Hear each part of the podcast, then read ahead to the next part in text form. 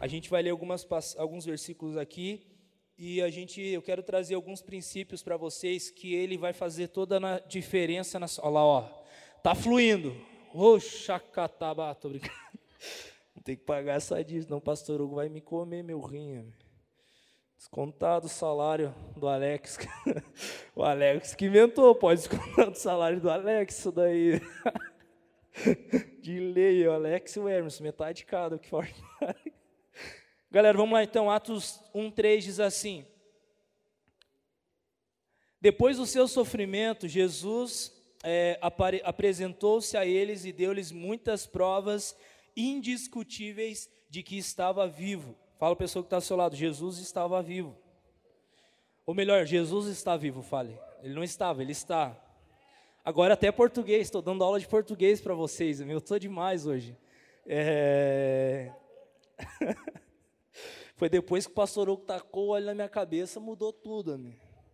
É, Apareceu-lhe por um período de 40 dias, falando-lhe acerca do reino de Deus. Certa ocasião, enquanto comia com eles, deu-lhe esta ordem: não saiam de Jerusalém, mas esperem pela promessa de meu Pai, da qual falei a vocês. Pois João batizou com água, versículo 5, mas dentro de poucos dias vocês serão batizados com o Espírito Santo, amém? Então os que estavam reunidos lhe perguntaram: Senhor, é neste tempo que vai restaurar o reino de Israel? Ele respondeu: Não compete a vocês é, saber os tempos ou as datas que o Pai estabeleceu pela sua própria autoridade. Versículo 8, pega aqui, cara, esse versículo 8 que ele vai ser o versículo chave de hoje à noite. Mas receberão poder, fala comigo, poder. Quando o Espírito Santo descer sobre vocês, e serão minhas testemunhas, fala comigo, testemunhas. Em Jerusalém, toda a Judéia e Samaria, até os confins da terra. Amém. Vamos orar pela palavra? Pai, eu oro por essa palavra, eu oro para que o Senhor venha me usar, que não venham ser palavras minhas, mas eu possa ser um canal seu aqui essa noite. Eu oro para que o Senhor se mova com liberdade sobre nós e que cada pessoa que está ouvindo aqui ou que está na sua casa possa abrir o seu coração para receber a sua palavra e essa palavra ela venha causar um impacto dentro de nós, Pai. Eu oro para que o teu Espírito, Pai, venha trazer uma palavra rema, algo que vem direto do seu coração, para ministrar as nossas vidas nessa noite, em nome de Jesus. Amém e amém. Galera, olha que top aqui, cara. Aqui em Atos 1 é onde começa ali pós é, crucificação de Cristo, pós aquele momento onde Jesus, ele realmente na cruz, ele fala está consumado, ou seja, o propósito pelo qual Deus Pai me enviou aqui nessa terra, eu cumpri, e Jesus, então, ele morreu, ele tinha pagado o preço pelas nossas vidas, você já sabe de tudo isso. Porém, Atos 1 começa o pós, o maior ato de amor, na minha opinião, de Jesus por mim, por você, que foi entregar a vida dele por mim, por você. Faça uma cara de quem é muito amado. Faz uma cara aí. Faça, faça eu meu Deus, eu sou mimado. A Raquel falasse, você é mimado por Jesus. Jesus é massa, cara. Ele dá umas pauladas em nós, mas ele ama nós, amém? É tudo por amor. Então, se ele disciplina eu e você, é por amor. Aí, cara, ele, ele então ele pega, ele morre, ele paga um preço. é interessante que em Atos 1 fala o primeiro capítulo a respeito da ressurreição de Cristo. E, cara, vamos tentar trazer esse momento que há mais de dois mil anos atrás aconteceu para hoje. O que seria, qual seria a nossa reação se nós é, encontrasse Jesus sabendo que ele estava morto. Porque é interessante, até mesmo falando Tomé, Tomé, quando ele ouviu falar que Jesus estava vivo, ele não acreditou. A Bíblia fala que estava sobre ele um espírito incrédulo. Ele não acreditou que Cristo tinha ressuscitado, ele não tinha essa convicção dentro dele. Então, cara, quando Tomé, ele soube disso, ele falou: "Eu só vou crer quando eu tocar nas mãos e ver ali que tem um furo dos pregos que foram pregados nas mãos dele". Se não for assim, eu não vou crer, não tem como. Tomé, então, a primeira reação dele foi não acreditar que aquilo tinha acontecido. E é interessante, cara, aqui, abrindo um parêntese, que quando Jesus apareceu, ele primeiro ele apareceu para as mulheres. Ali Jesus também estava restaurando algo, porque naquele tempo, cara, as mulheres elas não tinham voz. Então Jesus ele apareceu primeiramente para uma pessoa que não tinha voz que automaticamente seria impossível as pessoas acreditarem, porque elas, eles não acreditavam nos testemunhos que as mulheres elas davam. Então, Cristo ali, ele literalmente, quando ele ressuscitou, ele está mudando uma era, cara. Ele está tirando da mentalidade do ser humano algo que estava ali implementado, cravado, e as pessoas viviam dessa forma. Ele já desde o começo começa a mudar a realidade. E ele estava mostrando ali, ei, vocês vão acreditar que eu estou vivo pelos testemunhos que essas mulheres elas vão dar. Então aquelas mulheres, elas vão até os discípulos, elas chamam os discípulos e elas falam: a tumba está vazia. Ele ressuscitou. Aquilo que ele falou aconteceu, aquilo que para nós era impossível aconteceu. Porque nós fomos lá onde ele estava, o corpo dele estava e não está mais lá, não tem mais nada. A pedra foi removida, a tumba está vazia, não tem mais vestígios nenhum lá. E cara, é doido porque Jesus então, ele vai passar um período de 40 dias com os discípulos. E cara, aqui nesse, nesses pontos que eu quero trazer para você, eu quero trazer quatro pontos que Jesus, na, no primeiro contato que ele teve com os discípulos pós-ressurreição, ele trouxe para os discípulos. E nós, como cristão, precisamos pegar essas chaves, porque se nós não pegarmos isso, nós vamos ter uma vida frustrada, cara. E deixa eu falar para você, a vontade de Deus para mim e para você é que eu e você venhamos viver uma vida plena nele, amém? A palavra fala em João 10,10 10, que o inimigo vem para matar, roubar e destruir, mas eu vim para que vocês tenham vida e vida em abundância. Então, quando nós entendemos, cara, que Cristo ele está vivo, isso vai ativar algo dentro de nós, vai levar eu e você a se posicionar de uma maneira completamente completamente diferente. Vocês estão entendendo? Algo que eu falei semana passada, só dar um spoiler para vocês sobre isso. Uma das coisas que Deus falou comigo, cara, no meu quarto, no meu devocional, ele falou essa afirmação, cara. Ele diz bem, uma forma bem, bem nítida para mim, ele falou: "Eu estou vivo". E cara, aquilo foi bem simples, né? Nossa, é só isso ele falou, mas o impacto que ele trouxe dentro de mim com essa afirmação quando eu entendi isso, ele literalmente levou eu a viver uma vida completamente diferente a partir daquele lugar. Porque se você não entender que ele está vivo, cara, você vai viver a tua vida de qualquer maneira, porque você pode adorar qualquer Deus, você pode achar que está vivendo de qualquer maneira, mas quando você entende que você adora um Deus vivo, fica diferente. Porque você não está ali adorando a um Deus, a uma estátua que está morto, que não tem mais vida, não. O Deus que você adora habita dentro de você. O Deus que você exalta habita dentro de você. Então a primeira chave que você precisa entender para ser bidelight, para ser luz, é que você serve um Deus vivo. Fala para a pessoa que está do seu lado, você serve um Deus vivo. No versículo 3, a Bíblia diz assim: Depois do seu sofrimento, Jesus apareceu-lhe a eles e deu-lhes muitas provas indiscutíveis de que estava vivo. Apareceu-lhe no período de 40 dias. Então Jesus deu provas aos discípulos que ele estava vivo. Então aqui, cara, deixa eu falar, eu até anotei aqui para mim não perder e você não pode perder essa chave. A primeira convicção que precisa ter no seu coração é que o Deus que você serve está vivo. Ou seja, quando você for fazer algo, Jesus não vai apontar para ele e dizer para você: lembra do que eu fiz antes da, da cruz? Não, não. Ele vai dizer para você: eu estou vivo. E não só isso, eu habito dentro de você. E por isso continuo fazendo milagres e maravilhas em você e através de você. Cara, olha que pega, pega essa, por favor. Quando você entende que você adora um Deus vivo, cara, ele vai continuar operando milagres dentro de você e através de você. A primeira coisa para você viver os planos de Deus é você entender que você serve um Deus vivo, cara. E esse Deus vivo, a Bíblia fala que a promessa, o que, é a promessa? A promessa era que Jesus ele falou para os discípulos: Ei, quando eu for para a glória, quando eu for para o meu Pai, vocês não se preocupem. Show de bola, cara, arredondado 500 pilos. Vamos dar umas palmas. É nós ou não? Alex, se salvou. Cadê o Alex? Se salvou, negão. Senão ia ser do teu salário, amigo, descontado, amigo. Deus é pai, né? Não é padrasto. Deus é top demais essa frase aqui. Mas ela é de verdade demais. Voltando aqui. A primeira coisa, cara, que nós precisamos pegar é que nós adoramos e servimos um Deus vivo. E o mais massa, velho, de você entender isso é que quando você serve um Deus vivo, você entende que Deus ele está cumprindo a promessa dentro de você. E Zé, qual que é a promessa? A promessa é que quando ele fosse, o Espírito Santo viria sobre nós. Lá em João, presta atenção, lá em João 1,12, a Bíblia diz assim: que todos aqueles que creram e receberam em Jesus como Senhor e Salvador, por direito se tornaram filhos de Deus. Então, quando nós cremos que Jesus é o nosso Senhor e Salvador, por direito nós recebemos a promessa. Por direito você recebe o Espírito Santo dentro de você.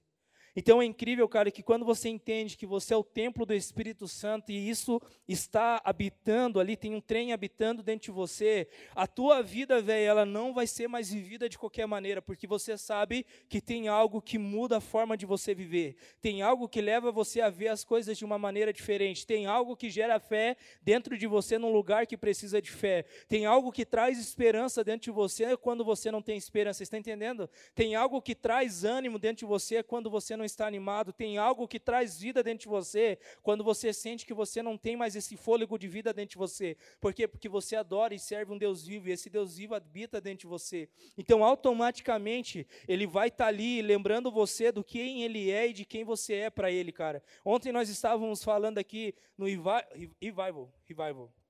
É, deu uma, um, um bugzinho aqui.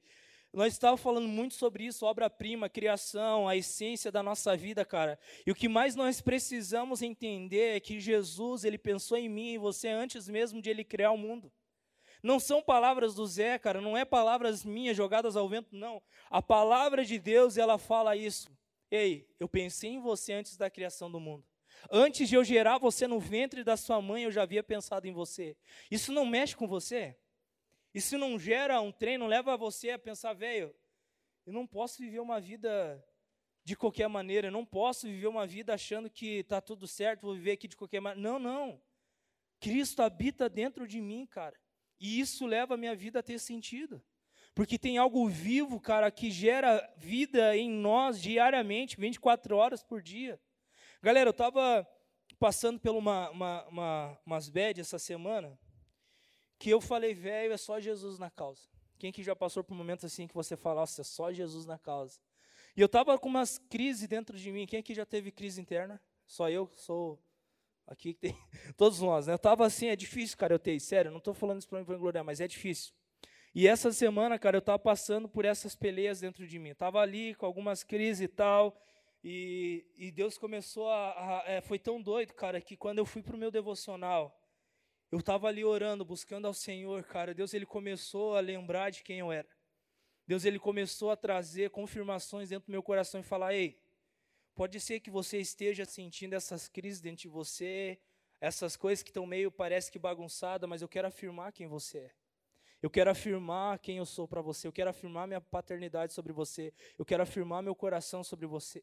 Pense se eu não tivesse o entendimento que eu sirvo um Deus vivo, cara eu ia passar por isso de uma forma intensa e não ia ter suporte nenhum. Mas como eu entendo que eu, eu sirvo um Deus vivo, nesses momentos, cara, eu vou para a presença dele, eu ali começo a orar e ele começa a reafirmar quem eu sou para ele e quem ele é para mim. Está entendendo? A segunda coisa, cara, que nós precisamos pegar é que não se preocupe em fazer sem antes você ter. Olha, olha o que, que Jesus fala aqui no versículo 4 e 5, presta atenção. Certa ocasião, enquanto comia com eles, deu-lhes esta ordem: Não saiam, fala comigo, não saiam. Não saiam de Jerusalém, mas esperem pela promessa de meu Pai, da qual falei a vocês. Aí ele está falando aqui a promessa no versículo 5. Pois João batizou com água, mas dentro de poucos dias vocês serão batizados com o Espírito Santo. Galera, a nossa geração é a geração que quer as coisas para agora. Quer as coisas, eu recebi Jesus, já quero mudar o planeta Terra em 24 horas. Quem aqui já pensou assim? Eu lembro do meu encontro com Deus, eu saí do encontro com Deus achando que eu era o Batman, o super-homem, sei lá quem que eu era, queria mudar o planeta em 24 horas. Eu saí com esse turbilhão assim de coisas dentro de mim que eu quero mudar a cidade, quero mudar minha família, quero pregar Jesus para todo mundo. Porém, algo que Deus ele trouxe para mim, calma, sossega o facho. Espera, não é o momento ainda. Tem coisas que eu preciso levar você a aprender que vão te dar possibilidades maiores de você exercer o que eu tenho para você de uma forma que leva você a ter muito mais autoridade. Nós não podemos, cara, fazer nada sem antes ter, cara. O problema nosso, cara, é que nós só queremos fazer, mas nós não se preocupamos em ter, ter quem é a presença dele. Uma coisa que você precisa entender o que mais você precisa investir não é no que você faz aqui fora, mas é no que você faz no seu secreto. Quando você entende, cara, que o secreto é o lugar de maior investimento eterno na sua vida, você vai fazer coisas aqui fora que vão gerar muito mais frutos. Agora, quando você faz as coisas aqui fora e não faz no secreto, esses frutos não vão permanecer. Jesus ele está sendo muito claro aqui com os discípulos. Você precisa pegar isso, porque essas são as primeiras ordens depois que ele ressuscitou. Ele fala: Ei, não se preocupe em fazer. Se preocupem primeiro vocês receber a promessa. Que é a promessa? Receber o meu espírito. Galera, deixa eu falar algo para vocês, cara. Eu oro, cara, para que venham ser dias que Deus vai se revelar para mim para você de uma forma como nunca antes na nossa vida. Eu oro, cara, eu tenho orado, feito essa oração no meu devocional, por onde eu estou, eu tenho feito essa oração. Deus, gera dentro de mim uma fome, uma sede que eu não consigo controlar. Gera dentro de mim. Hum. É coisas ao vivo, sabe? Estamos ao vivo, então acontece. Mas é, eu tenho orado por isso, Deus gera uma fome e uma sede pela sua presença que eu não consigo controlar. Cara, eu não sei qual é o teu maior propósito de vida, eu não sei qual é o teu maior desejo e metas para a tua vida pessoal. Mas se o teu maior desejo e meta para a tua vida pessoal não ser em conhecer a Cristo, você vai ter a vida mais frustrada, cara, para se viver no tempo que você for passar aqui nessa terra, cara. Você pode ser o cara mais bem-sucedido do planeta. Vai ser o mais rico lá, tá lá na lista. Como que é o nome da lista que tem? Isso eu não estudei, mas é isso aí. Eu não sei falar as palavras. Tenho que ir para essa aula de inglês. Mas é isso aí. Você pode estar lá, ó, number one, primeiro da lista. O mundo inteiro sabe quem você é. Mas se você não ter Jesus, cara, não investir no lugar secreto, não conhecer Ele, você vai ser a pessoa mais triste desse mundo. Eu conheço pessoas, cara, que de verdade tem um rio de dinheiro, cara, mas você olha para dentro dessa pessoa, você fala: ei, cadê a alegria dentro de você? Cadê a vida dentro de você? Então não, não importa, cara, você falar, pode ter a família mais top, pode ter o carro mais top, pode ter tudo mais top, mas se você não tem Jesus, você não tem nada, cara. O que vai levar essas coisas a ter sentido é quando você encontra Jesus. Porque você vai encontrar o verdadeiro propósito da sua vida. Terceira coisa, cara, você vai receber poder. Atos 1:8, no parte A do versículo diz assim: "Mas receberão poder quando o Espírito Santo descer sobre vocês. Então pega essa. Quando você recebe o Espírito Santo, automaticamente Deus larga dentro de você uma dinamite. A palavra poder aqui no original dela significa dínamos, uma dinamite. Então quando você recebe o Espírito Santo, você está lá no começo, você entende que você é o templo do Espírito, você recebe o Espírito na sua vida, é como se o Espírito Santo ele armasse dentro de você uma dinamite. Sabe aquele jogo de, de fase lá que você tem que lá armar ou desarmar a dinamite?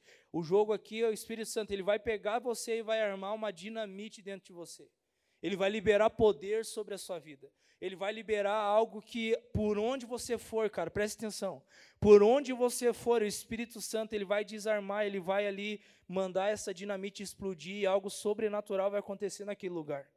O que nós precisamos entender é que é um tempo que nós precisamos ter essa sensibilidade entre nós, amém? Por que, que eu estou falando isso? Porque quando você chegar na sua família, você entender que você recebeu o poder do Espírito Santo, que tem uma dinamite dentro de você, você não vai se posicionar como um espião 007 lá dentro da sua casa, não. Mas você vai ser luz naquele lugar, você vai se posicionar em oração, em jejum, você vai se colocar na brecha pela sua família, você está entendendo, cara? Quando você entende que tem algo, tem um trem dentro de você que vai explodir e que vai causar um impacto, lá no teu trabalho você não vai se posicionar, nossa, eu sou crente. O careta do trabalho, da turma aqui, não. Você vai estufar o peito no bom sentido, vai falar, ei, eu tenho Jesus, não para ser orgulhoso, mas você vai se posicionar.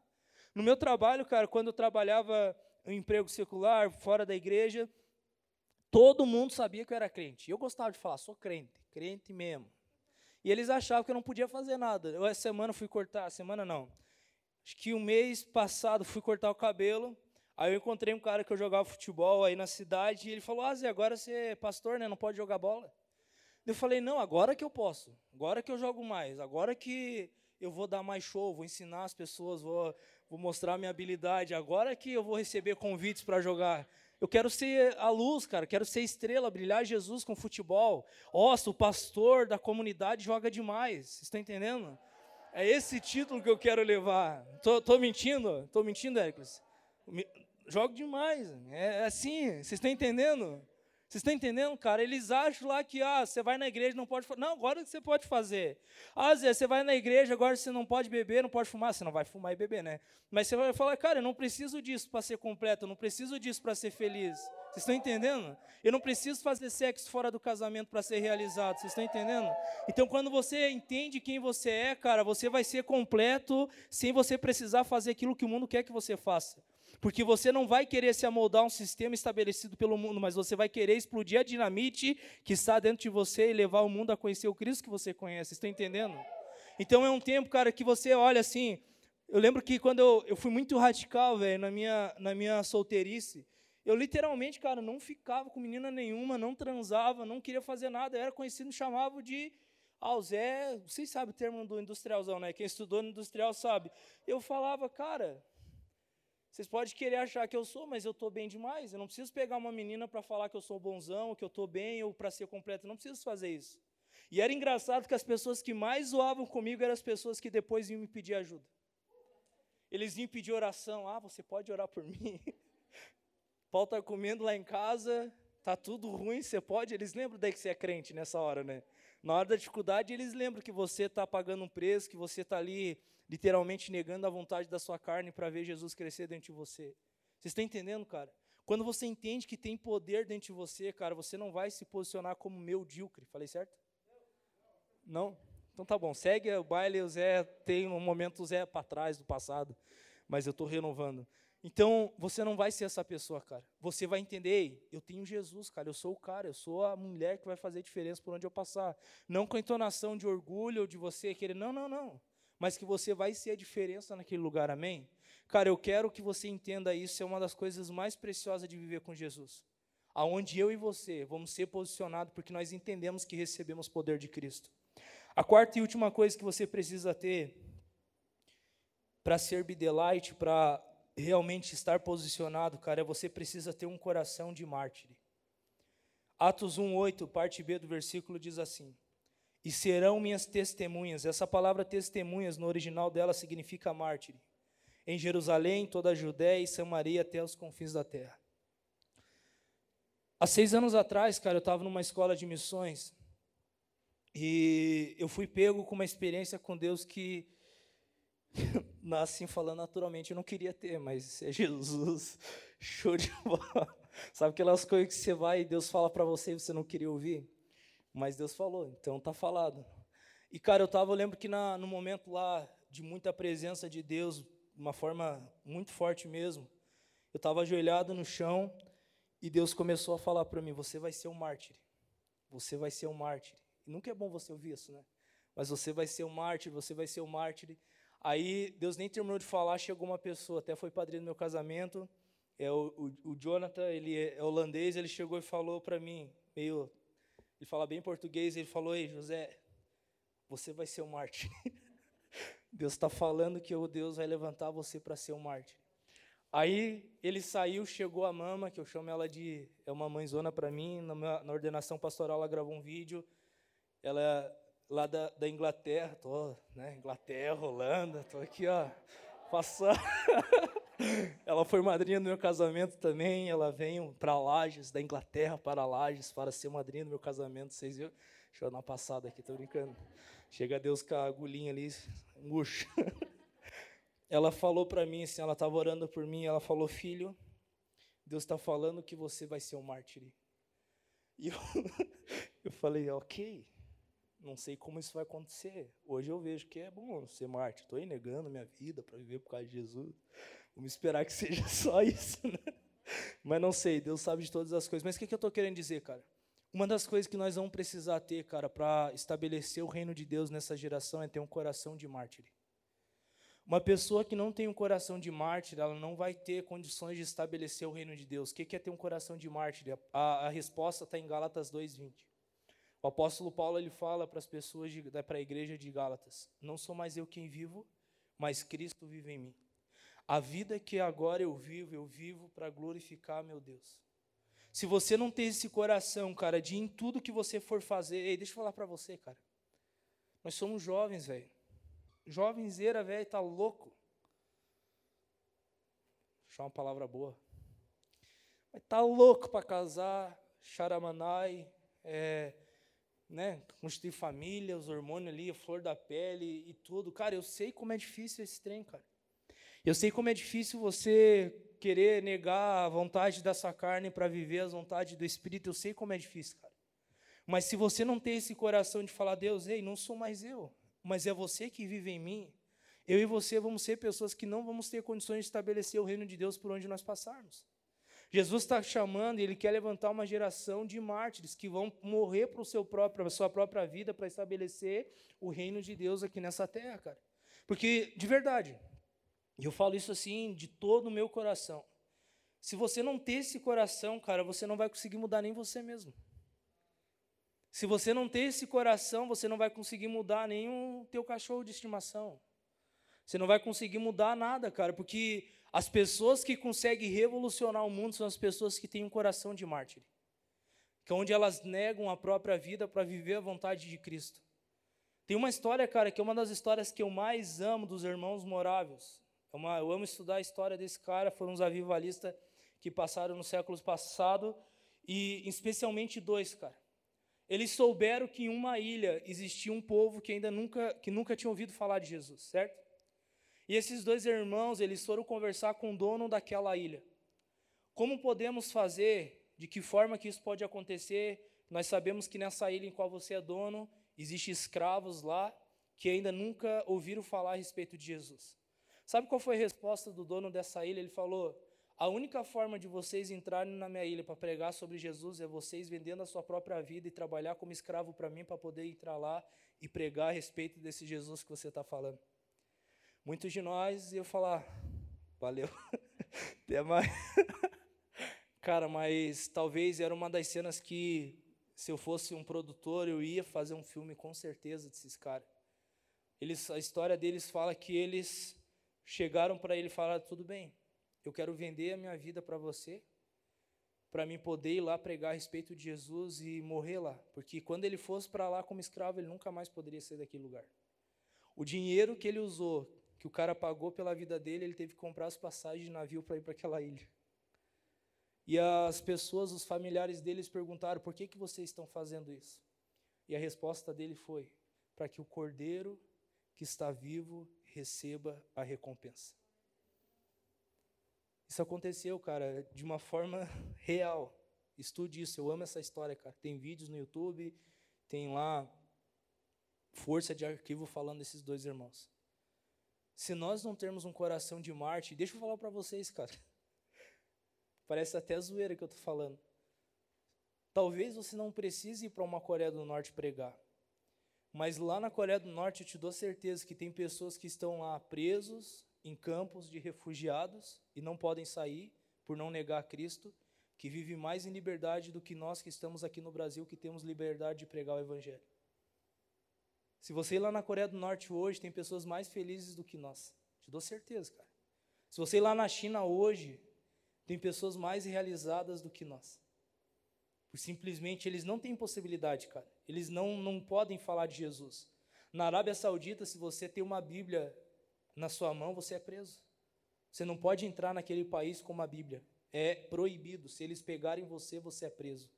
Na China, você não pode pregar Jesus de qualquer forma, você é preso. E tem pessoas que estão fazendo isso exatamente agora lá, sendo um mártir. Aí eu pergunto para você, cara, ok, essa não é a nossa realidade, glória a Deus. Nós estamos aqui no Brasil, liberdade, podemos pregar o Evangelho. Mas o que, que nós estamos fazendo com a nossa liberdade de expressão? A gente não usa nem 10% daquilo que poderíamos usar, você está entendendo? É um tempo, galera, que eu quero desafiar vocês.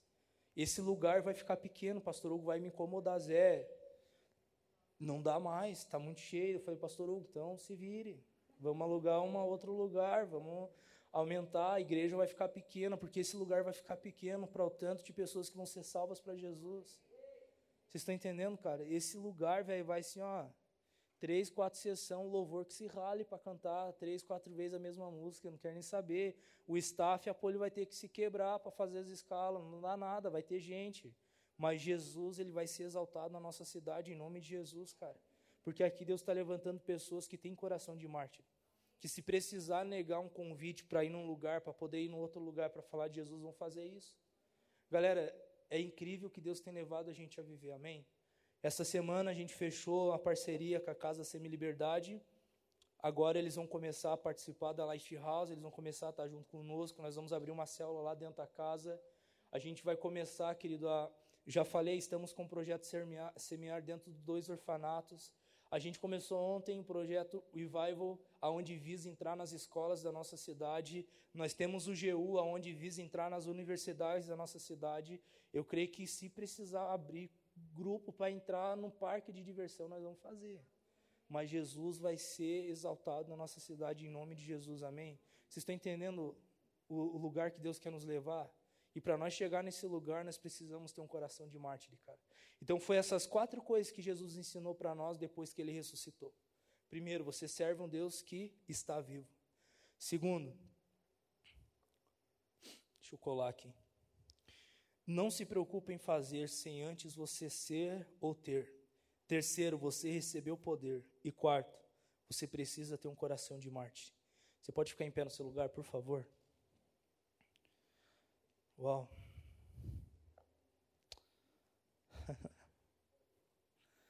Não vejo a hora, cara, de encostar o umbigo na mesa do pastor Hugo. Pastor, moeu o pé de pano, né? O salão tá pequeno. Cinco reuniões no culto de domingo, duas, três reuniões no sábado. E esse lugar aqui vai ficar extremamente pequeno, cara. Sabe por que, que eu estou falando isso? Porque eu creio no despertar de Deus sobre nós, cara. Eu creio que Deus está levantando aqui agora, cara. Pessoas que vão entender o que é viver com Jesus. Amém?